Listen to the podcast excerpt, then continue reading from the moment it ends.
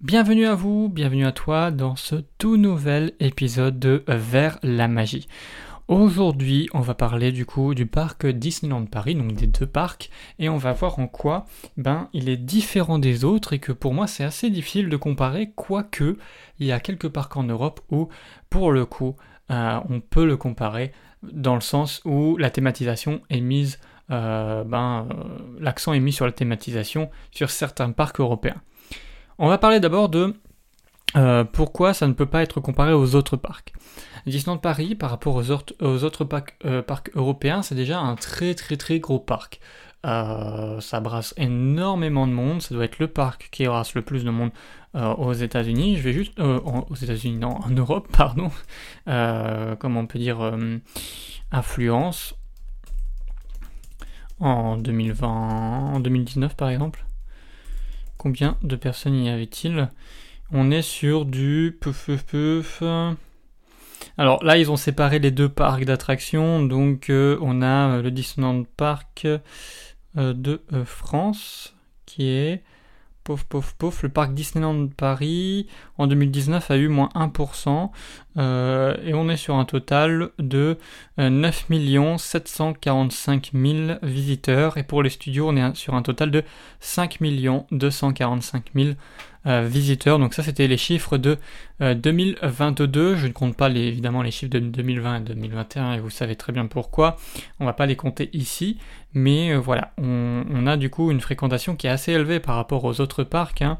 Euh, je ne sais pas si on... Non, j'ai pas les chiffres de tous les autres parcs d'Europe. mais en gros, c'est vraiment, ils sont vraiment en haut du panier. En France, en dessous de Disneyland Paris, on a le parc Astérix, mais on est sur vraiment beaucoup, beaucoup moins euh, de visiteurs euh, à l'année. Donc ça, c'est quand même, c'est quand même quelque chose qu'il faut noter. Euh, ils n'ont pas les mêmes enjeux, ils n'ont pas la même clientèle non plus. Hein. Ils ont une clientèle qui est assez internationale. On a beaucoup de Français évidemment à certaines périodes uniquement. moi, il, m'est déjà arrivé de, de, me retrouver sur le parc en semaine et en fait de me rendre compte qu'il y a très très très très peu de Français euh, sur le parc, hein, qui a beaucoup par exemple d'Espagnols, qui a beaucoup d'Allemands, d'Anglais, euh, parfois même des Américains qui, viennent, mais c'est beaucoup vraiment ces trois pays-là, même des Italiens, on peut en, retrouver. Donc euh, c'est vraiment ces, quatre pays-là, donc Grande-Bretagne, donc anglais, allemand, italien et espagnol qu'on retrouve le plus. Et évidemment il y a énormément d'espagnols je ne sais pas si c'est culturel là-bas de, venir euh, en, vacances à Disneyland Paris mais je sais qu'il y a énormément d'espagnols euh, qui séjournent dans les hôtels à, Disney et qui vont sur le parc donc vraiment c'est une très très grosse clientèle elle est internationale c'est une très très grosse usine hein, Disney à Disneyland Paris c'était une très très grande usine on a quand même une superficie euh, de backstage qui équivaut en fait euh, à la superficie du parc pratiquement. Donc euh, on est vraiment sur quelque chose d'assez énorme. Le problème, donc les couacs, c'est que Disneyland Paris collectionne les problèmes. On a un manque de nouveautés, on a un manque cruel de nouveautés par rapport à la concurrence. On a un manque d'attractions dans le parc principal, par exemple. Là, évidemment, je ne peux pas trop parler du Walt Disney Studio parce que ils viennent d'ouvrir le Avenger Campus, mais encore une fois, ils ont ouvert l'Avenger Campus, mais on a un petit souci là-dessus, c'est que ben, c'est une rethématisation d'un land qui existait déjà avant, et il n'y a qu'une seule nouvelle attraction en réalité. Parce que Flight Force, ben, c'est Rock'n'Roller Coaster, quoi, rethématisé. Mais pour moi, ce n'est pas une nouvelle attraction, ça n'a même pas été retraqué, c'est, pas, c'est exactement le même, euh, ben, la même, euh, le même ride en fait. Euh, donc pour le coup, Là, on peut pas dire que c'est une nouvelle attraction. Donc, depuis 2014, on a eu une nouvelle attraction? Web, donc Spider-Man Web Adventure, Web euh, Spider-Man Adventure, je sais plus. ouais, c'est c'est pas beaucoup, c'est pas beaucoup, et les autres parcs européens proposent quand même des nouveautés pratiquement tous les ans, si ce, n'est que tous les ans. J'ai l'impression vraiment par exemple que Europa Park, les nouveautés c'est c'est tous les ans pratiquement. Ils, ont, ils ouvrent même des parcs aquatiques. Euh, ils sont en mode, euh, en mode YOLO complet. Euh, franchement, ils sortent vraiment tout le temps des trucs. par exemple, en 2023, qu'est-ce qu'ils ont prévu? Juste pour voir. Hein. Nous, on sait pas trop. Au Disneyland Paris, on sait pas trop. 2023. On sait même pas si le Disneyland Hotel rouvrira en 2023. donc Donc voilà quoi. Donc là par exemple, ah ben super, euh, une nouvelle zone thématique sur la Croatie. Bon bah voilà, euh, ça ça serait pour, euh, pour 2023, ça a été annoncé. ah bah le 4 septembre 2022, vous voyez je suis dans l'actualité, Europa Park prépare pour 2023 une importante nouvelle zone thématique et un nouveau Grand 8 à sensation. Alors effectivement, ce n'est pas les mêmes budgets. Là, je ne sais pas pour combien il y en a. Est-ce que est-ce qu'ils euh, en parlent? Si je marque euro, non, ils n'en parlent pas. Ils ne donnent pas de, budget pour ce pour cette extension. Il doit forcément, il doit forcément y en avoir un parce que quand même. Mais peut-être qu'ils n'ont pas communiqué là-dessus. Euh, je vois les, les, les concept art, c'est quand même un truc qui est assez énorme. Euh, quand même, qui est assez gros. Donc voilà, ça par exemple, vous voyez, ben là on a des nouveautés, on a des nouvelles attractions, et à, Disneyland Paris, euh, c'est un peu plus compliqué. Par contre, euh, là où Disneyland Paris ont commencé à innover en 2018, à partir de 2017-2018, depuis les 25 ans en fait du parc, c'est surtout ce qui est offre de restauration et offre de spectacle où là ils ont vraiment euh, grimpé en flèche. Euh, on cite euh, ne serait-ce que le spectacle du Roi Lion, Les rythmes de la Terre, qui est, un, spectacle magnifique en fait, et qui est sorti en 2019 si je ne me, trompe pas. Donc c'est vraiment un très très gros spectacle et qui, qui, qui est bien fini. Au niveau de la food, pareil, on a une offre food qui se renouvelle, qui se renouvelle pas assez vite à mon goût. Ça veut dire qu'ils font les choses étape par étape, ils testent les choses, ils voient si ça fonctionne et après ils les incorporent.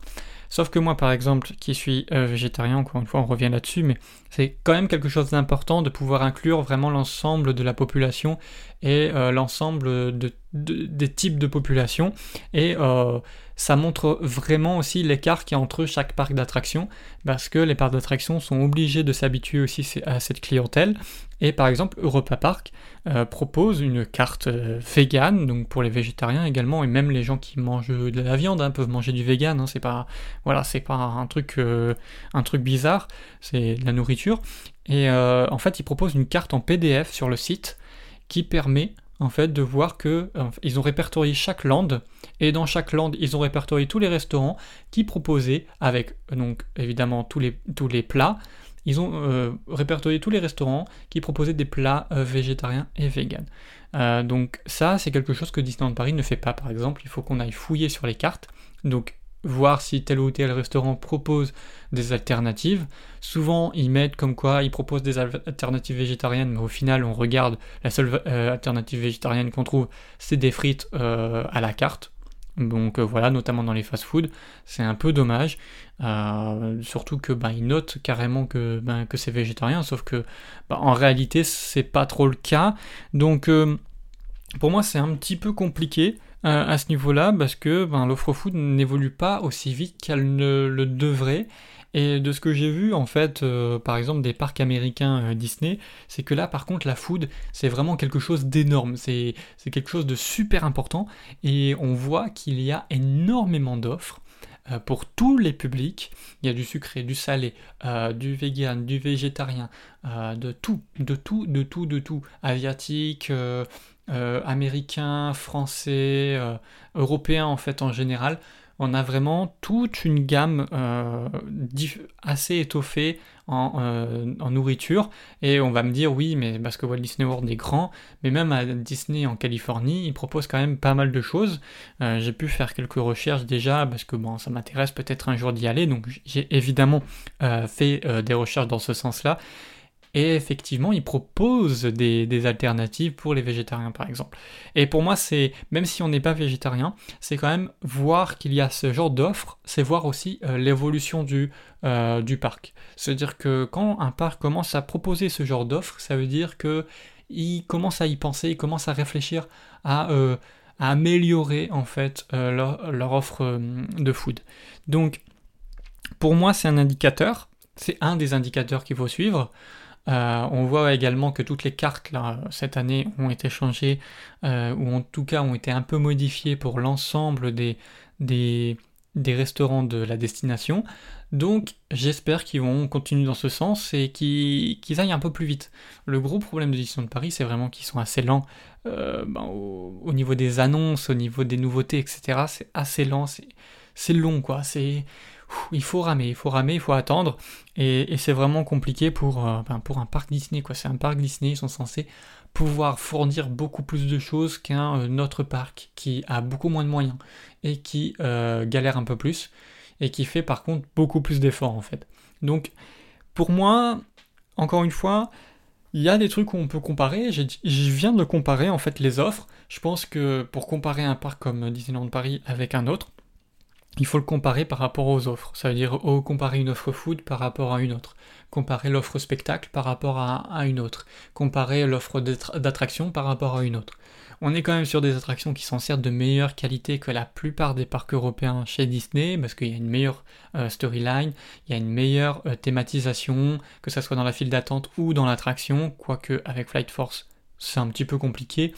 Mais euh, voilà, c'est pour vraiment comparer Disneyland avec les autres, il va falloir prendre euh, chaque offre au cas par cas, parce que sinon ça va être impossible en fait. Et du coup, je voulais terminer avec la petite partie euh, que j'ai écrite là sur la magie. Disneyland Paris, c'est un des, des, parcs les plus magiques d'Europe. Euh, j'en ai pas fait énormément des parcs européens et je pense que je vais en faire dans l'avenir et j'en ferai certainement un podcast dans, ben, dans cette série de, podcasts hors sujet parce que de temps en temps il y aura des hors sujets sur d'autres parcs d'attractions aussi. Je prépare des hors sujets sur d'autres parcs d'attractions que j'ai pu euh, visiter cet été. Donc euh, ben, n'hésitez pas à, à, suivre le podcast et on parlera notamment d'autres parcs, euh, notamment des parcs français, mais plus tard des parcs européens.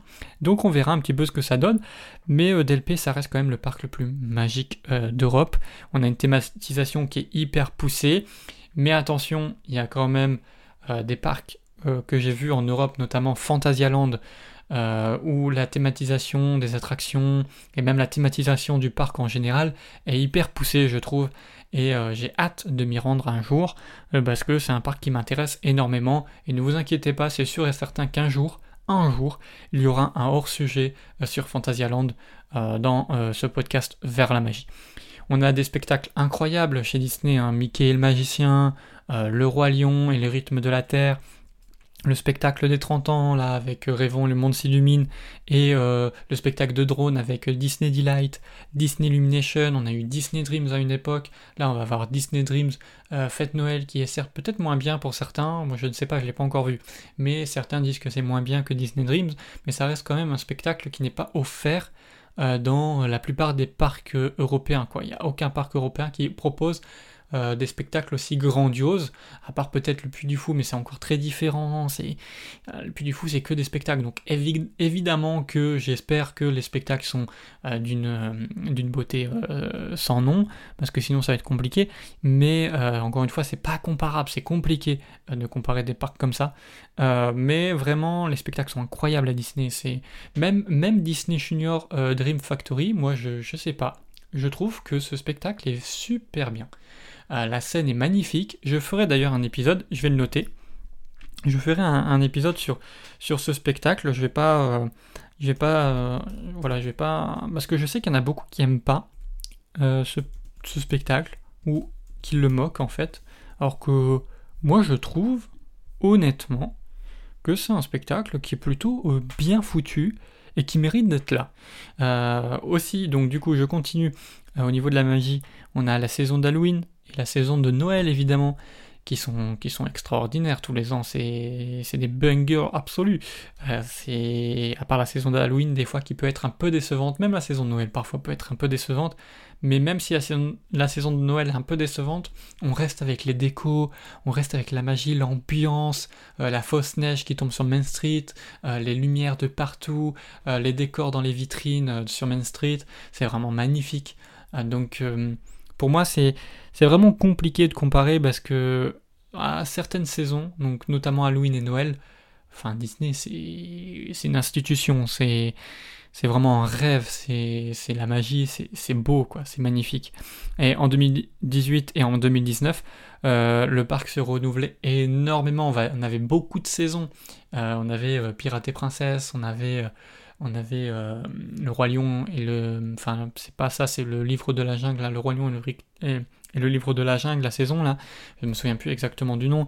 On avait des, des saisons d'Halloween et de Noël fantastiques on avait vraiment beaucoup beaucoup de saisons. On avait une saison Star Wars au, Walt Disney Studio. Alors certes, c'était pas une grosse saison, il y avait quelques petites animations dans le parc, mais on avait quand même pas mal de, choses qu'on a pu aujourd'hui. C'est-à-dire qu'aujourd'hui, au Walt Disney Studio, euh, depuis la dernière saison Star Wars qui était en 2019, je crois, ou de 2020, je suis pas sûr qu'il y en avait une. Euh, je crois qu'ils avaient arrêté justement. Ça devait être en 2019 la dernière saison euh, Star Wars au, au, studio, qui était d'ailleurs en même temps que la saison Pirates et Princesses. Euh, au parc Disneyland. Donc on avait une saison différente dans chaque parc. Donc ça c'est quand même une offre qui était, euh, qui était incroyable. Et pour moi, pour le moment, sur les euh, dix dernières années, je pense que 2018-2019, peut-être même 2017, c'était des années incroyables à Disney. après, j'ai pas connu trop ce qu'il y avait avant, donc c'est vrai que c'est compliqué de juger comme ça, mais de ce que j'ai pu voir, de ce qui se enfin ce qui se tramait un petit peu avant ces dates-là, avant 2017. Bon, ça avait l'air sympa, mais c'était pas de l'ampleur, euh, de l'ampleur en fait euh, des spectacles et des saisons qui étaient proposées en 2018-2019. On se souvient quand même que les passes annuelles adoraient la saison euh, Pirate et Princesse. C'est d'ailleurs pour ça qu'elle était revenue l'année suivante. Donc ils écoutaient à l'époque les passes annuelles. Aujourd'hui, on a l'impression qu'ils veulent les foutre à la poubelle, hein, avec toutes les restrictions, toutes les toutes les, bref, tout le bordel qu'ils ont foutu avec les passes annuelles. D'ailleurs, j'en ai fait un podcast, c'est le premier podcast que j'ai sorti où c'était une sorte de petit coup de gueule sur euh, ben, les passes annuelles. Mais euh, je vous invite à aller le voir si vous, ne l'avez pas vu. Mais voilà, donc pour moi, pour moi Disneyland Paris, c'est vraiment, pour moi, dans mon imaginaire, c'est vraiment un parc qui est, qui à part et qui est euh, difficilement comparable en fait aux concurrents européens ou français même. la seule la et encore, vous pourrez le comparer, on pourrait le comparer aux autres parcs Disney, c'est vrai, mais encore une fois, c'est très compliqué parce que c'est un parc qui est aussi très différent des autres parcs euh, Disney euh, mondiaux. Euh, c'est un parc qui est très beau déjà. nous, on a du pavé sur Main Street, contrairement aux Américains. donc, juste le mec, n'importe quoi. Mais bref, c'est quand même, c'est quand même quelque chose. C'est quand même quelque chose qu'il faut noter parce que c'est bah, c'est joli, ça rajoute quelque chose. Moi, quand j'ai vu les premières photos euh, de, euh, des parcs euh, Disney aux États-Unis, ça m'a marqué quand même le, le fait que c'est juste du goudron sur Main Street et c'est pas des pavés comme nous on a. Bref. Donc, pour moi, c'est compliqué de comparer Disneyland Paris aux, autres parcs européens. Bref, je ne sais pas ce que vous, vous en pensez. N'hésitez surtout pas à, à commenter ce podcast dans les avis sur Google, Apple Podcast, pardon, et euh, à laisser une petite note si vous aimez bien ce podcast. Encore une fois, ce podcast c'est du lundi au vendredi, euh, toutes les semaines de l'année. Donc euh, n'hésitez pas et ben, suivez-moi tout simplement sur les réseaux sociaux pour être maintenu au courant de, des prochains épisodes ou même de suivre, je crois que vous pouvez vous abonner au podcast sur les différentes plateformes de streaming. Il y a également une chaîne YouTube où je mets en ligne les podcasts en même temps que sur les plateformes de streaming, donc n'hésitez surtout pas. On se retrouve demain pour un tout nouveau podcast. Merci à vous de m'avoir suivi, à demain.